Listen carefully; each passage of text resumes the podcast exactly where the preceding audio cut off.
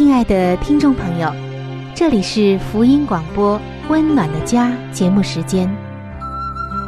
家是沙漠里的绿洲，是生活中的避风港。家是人生的驿站，家也是每个家庭成员的心理诊所。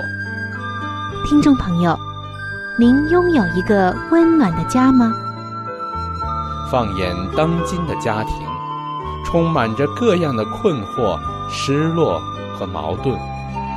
青少年的吸毒和不道德的行为，让人觉得十分的惊奇。离婚和家庭暴力的行为也已经十分的普遍。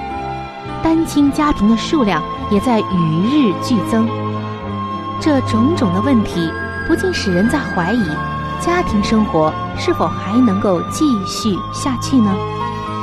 对每个人来说，家庭仍然可以是个安乐窝吗？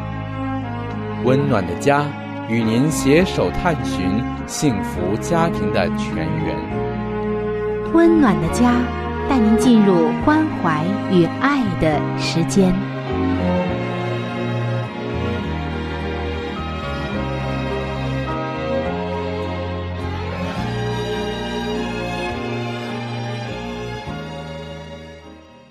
各位亲爱的听众朋友，主内平安！感谢您走进由希望之声福音广播电台为您带来的福音节目《温暖的家》，我是主持人春雨，非常的欢迎您的到来。相信一直在收听节目的朋友一定会知道，在近几期的节目中，我们一直在分享着婚姻当中常见的几种冲突。听众朋友，您是否已经在一个婚姻当中为人妻或者是为人夫了呢？也许也早就已经为人母、为人父了。虽然结婚有一些年日了，可是对于婚姻中的一些冲突，你却总是觉得束手无策。原本，上帝赐给人婚姻是为了让人享受。可我们看到，现在太多的人在婚姻当中反而表现出的是忍受。亲爱的听众朋友，你的婚姻是一种享受还是一种忍受呢？让我们一起透过上帝的话语来化解婚姻当中的冲突。今天我们已经要进入到婚姻当中的第六种常见的冲突，也是。我们这个阶段要分析的婚姻中常见冲突的最后一种冲突中，叫做已知与未知的问题。可能您要问了，这是什么意思呢？好，接下来就让我们一起进入到今天的正式内容当中，已知和未知的问题。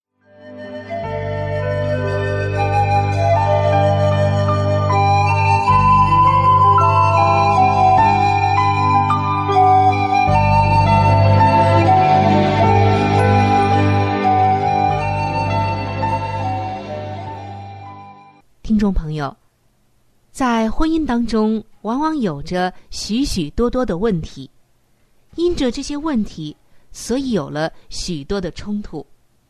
那么，上帝如何看待呢？首先，就是问题往往不是单方面的。另外的一点就是，夫妻二人有没有愿意来承认问题，而不是否认问题。圣经说：“我们犯了任何的错，真的不是最要紧的，要紧的是我们有没有认识到，无论我们犯了多么大的错，圣经有应许说，上帝他是信实的，是公义的，必要赦免我们一切的罪，洗净我们一切的不义。但有个前提条件，就是我们必须认识到，并且求主帮助。”求主赦免。但是如果在婚姻当中否认问题，就有它的危险性了。当我们不承认自己有问题的时候，反而成为了问题当中的牺牲品，或者是问题当中最大的问题。有些人甚至是刻意的否认，例如染上了一些恶瘾的人。有问题不怕，怕的就是不承认这个问题。当然，另外还有一种情况就是，否认问题的人他是无心的。有些人并非不肯承认，而是有盲点。在我们每个人的性格当中，都有自己察觉不到的问题。正如大卫在诗篇中所说的：“谁能知道自己的错失呢？愿你赦免我隐而未现的过错，求你拦阻仆人不犯任意妄为的罪，不容这罪辖制我，我便完全。”免犯大罪，可以说大卫已经深深的体会到自己有时候犯了罪，不知道，没有意识到，所以他求主来帮助他，以免他得罪了主。在婚姻当中，你的配偶可能比你更加的了解你自己，至少在某些方面是这样。而婚姻成长的诀窍。包括你自己成长的诀窍，就是虚心受教。然而，刚才我们所谈到的两种问题，就是已知的问题和未知的问题，他们在本质上还是不一样的。所以，遇到这样的状况，我们应该用不同的方式来处理。要紧的就是我们要记住一件事，这件事。就是在圣经当中，上帝特别提醒我们的：上帝他阻挡骄傲的人，赐恩给谦卑的人。所以，我们看到成长的诀窍真的是虚心受教，而不是一味的教训别人。那接下来，我们就一起来看一看，在已知问题当中的冲突，我们应该如何解决。对于已知问题中的冲突，大概有以下的四种情况和解决的方法。第一个情况就是，假如你们夫妻二人以前讨论过特定的行为模式造成困扰，并同意再犯时该如何处置，双方也已经有了共识，知道自己问题的一方要负起责任。对某些人来说，这可能就意味着，我不会再提醒你了，我会直接执行我们都同意的后果。原则上，对方已经知道自己有这个问题，并且正在改进当中，所以改进就是最重要的一环。第二种情况就是，假如你们两夫妻已经谈过，并需要彼此的帮助。那么，就应该面对面的提出讨论，目的不是在于纠察、抱怨或者是责备，而是让对方产生意识，就是我每次这样的时候，自己都没有感觉，请你随时的提醒我。第三种情况呢，就是假如你知道问题，也知道自己有责任进行改变。就不要再将问题怪罪到配偶的头上。第四个情况是，假如问题出在了配偶身上，对方也知道，那么就不要继续的纵容。如果你在睁一只眼闭一只眼，那么你就是问题的一部分了。确实要执行你们俩已经达成共识的后果，因为。夫妻之间要有承担，才能成长。那最后，我们来看一下未知问题中的冲突。刚刚我们也说到，婚姻当中一种常见的冲突就是已知问题和未知问题的冲突。已知问题就是他或者你知道自己问题在哪儿，错在哪儿；而未知问题呢，就是你或者是你的配偶。他虽然有错，但是他自己没有意识到，这叫未知问题。那我们现在看未知问题当中的冲突，彼此同意你们能将注意到的问题告诉对方，这一点非常重要。假如双方能在这条路上同行，就能成为彼此的良师和益友了，而不会是互相辖制、互相抱怨、互相呢推脱。圣经说：“两人若不同心，又岂能同行呢？”所以，夫妻二人，你们一定要同心，只有在同心的情况下，才可能同行。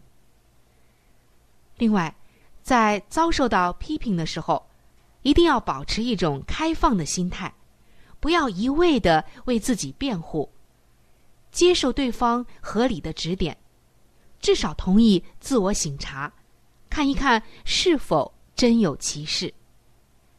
每一次你重复某一个行为模式的时候，要求配偶提醒你，好让你自己尽快看出问题所在。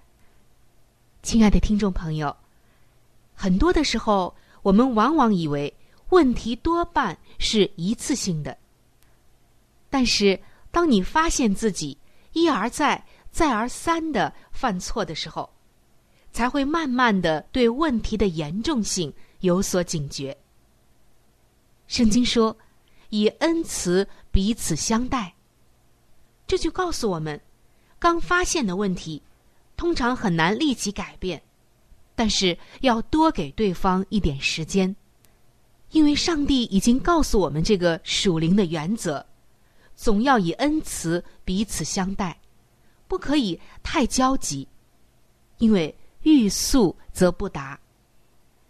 听众朋友，以上我们分享了婚姻当中第六种常见的冲突，就是已知和未知的问题。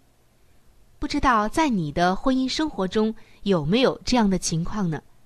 如果有，盼望以上的建议和分享能够帮助到您。那如果在这一方面你有着自己的一些疑惑、意见、建议或者是分享，那我也是非常的欢迎你能够写信告诉我。我们可以通过这样的方式。一起在《温暖的家》这个节目中互相的来探讨，彼此扶持，期待着你的来信。我的联系方式会在每期节目快要结束的时候播报给您听，希望您能够留意。接下来，我们一起进入到好书分享的时间当中。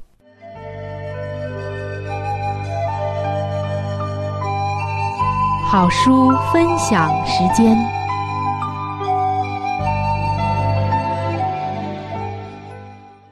各位亲爱的听众朋友，各位亲爱的弟兄姐妹，您现在所收听的节目是由希望之声福音广播电台为您带来的福音类节目《温暖的家》。我是志鹏，现在是这个节目当中的一个小环节，叫做好书分享。在每一期的节目当中。我们都会和您分享一本非常好的书籍，这本书籍是和家庭有关系的。最近以来呢，我们和您分享的是宗教女作家华艾伦女士的一本著作，叫做《富林信徒的家庭》。这本书则告诉我们如何去建立一个家庭。亲爱的弟兄姐妹，亲爱的听众朋友，在我们每一个人进入学校的时候，我们都是在学习不同的知识。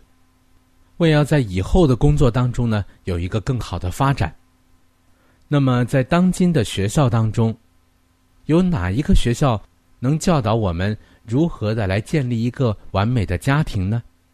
我想是没有的。那么在基督的学校里，他则教导我们如何的拥有一个幸福而温暖的家，同时又当怎样来教育自己的子女。那么在这里呢，我们特别推荐给您这本书籍，相信这本书对您一定有莫大的帮助。亲爱的听众朋友，如果您听完了这本书之后，您喜欢这本书，您又想拥有这本书，您可以来信给我们，我们可以免费的将这本书赠送给您的。我们具体的通讯地址会在节目当中播报给您听，请您留意。富林信徒的家庭。第三十六章，与自己的儿女为伴，陪同他们工作游戏。父亲们呐，要将亲爱的威权、仁慈和同情与坚定不移的约束融合起来。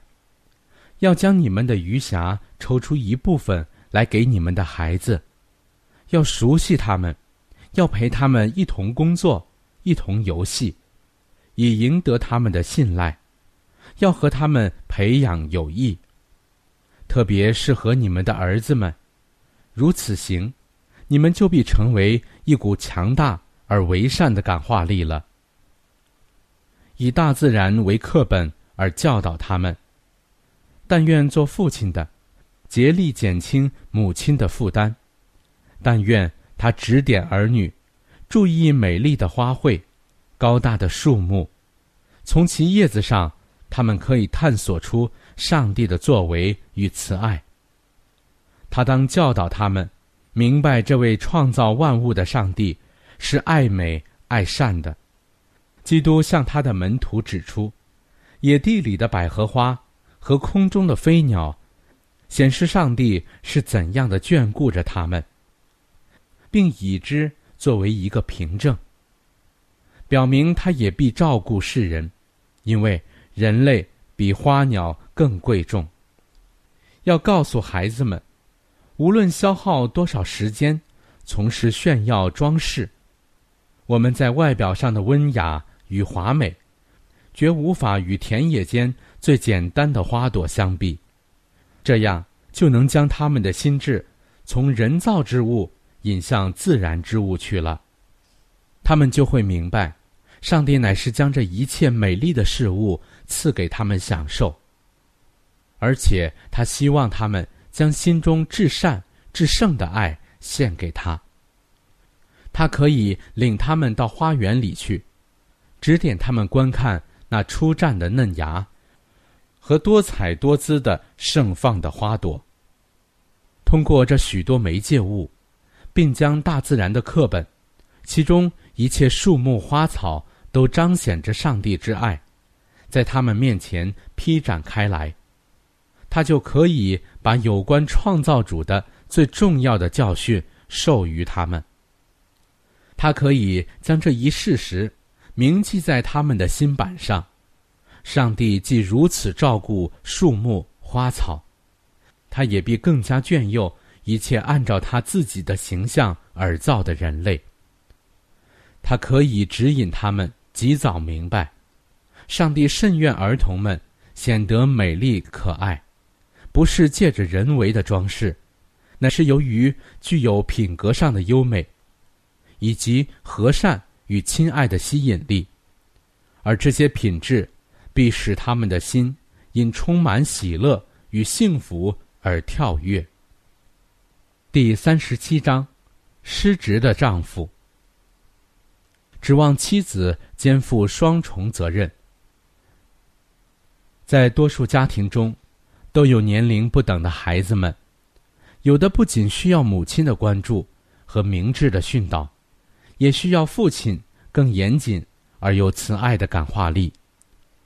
只有少数的父亲认为此事重要而加以考虑，他们大多忽略了应尽之分，而将难堪的重担加于母亲，同时竟以为可任意照一己之见评断非难他的行为。可怜为妻为母的人，在这样肩负双重责任，又得忍受责难的情形之下，往往会因自己。并非出于恶意，或者由于无知而做的事，生出有罪和痛悔之感。其实就当时的环境而论，他所做的也许是最好的呢。然而，当他所做凡类的努力，本应受感佩、蒙称许，使他心中欢乐之时，却被迫执着于忧愁与非难的黑云之下。这都是由于她的丈夫，非但对她自己的本分置之不理，而且不问环境的拦阻如何，竟指望她完满的达成那原应由夫妇二人各自承担的义务。好了，亲爱的听众朋友，亲爱的弟兄姐妹，好书分享这个环节呢，我们今天就和您暂时的分享到这里。那如果您对这本书籍非常的感兴趣，希望得到这本书籍的话呢，请您来信告诉我们，我们会免费的将这本书送到您的手中的。来信请寄香港九龙中央邮政局信箱七一零三零号，你写“春雨收”就可以了。如果你给我们发电子邮件也是可以的，这样更快捷一些。我们的电邮地址是 c h u n y u 小老鼠 v o h c 点 c n。好了，亲爱的听众朋友，我们期待着您的来信。下面呢，我们将时间继续交给春雨姐妹。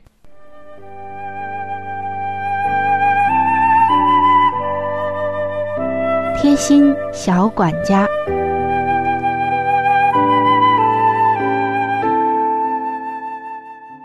各位亲爱的听众朋友，欢迎来到贴心小管家的时间当中，我是您的朋友春雨。今天我们一起来学习一下如何挑选干海带。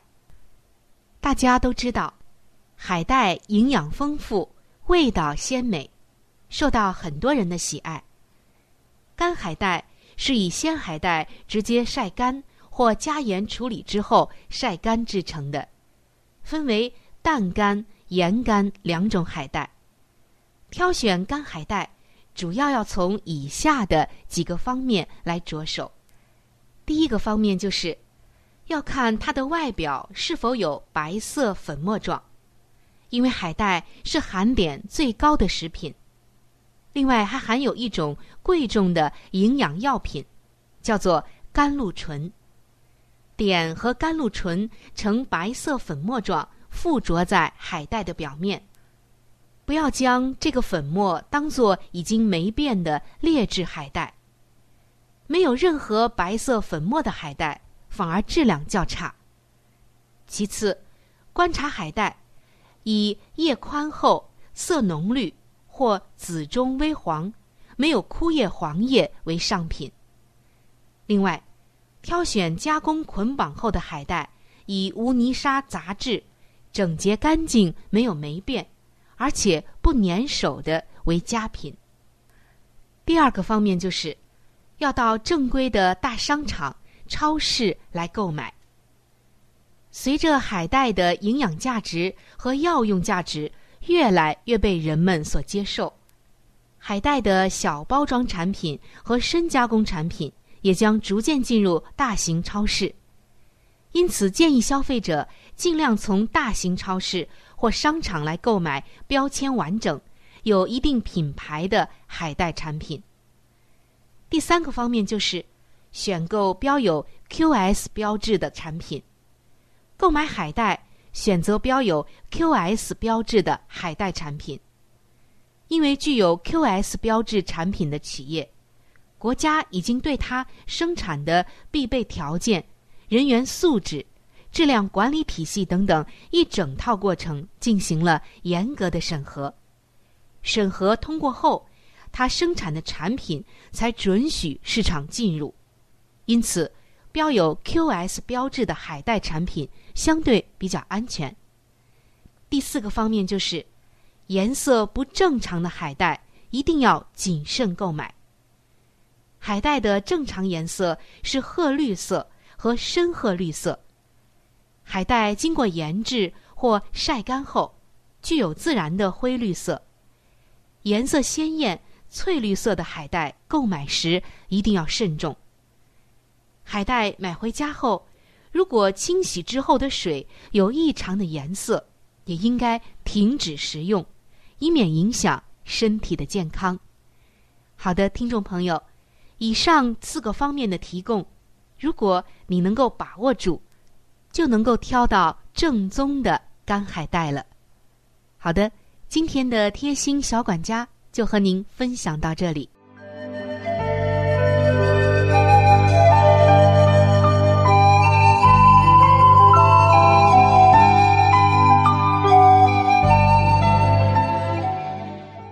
各位亲爱的听众朋友，时间过得真是很快。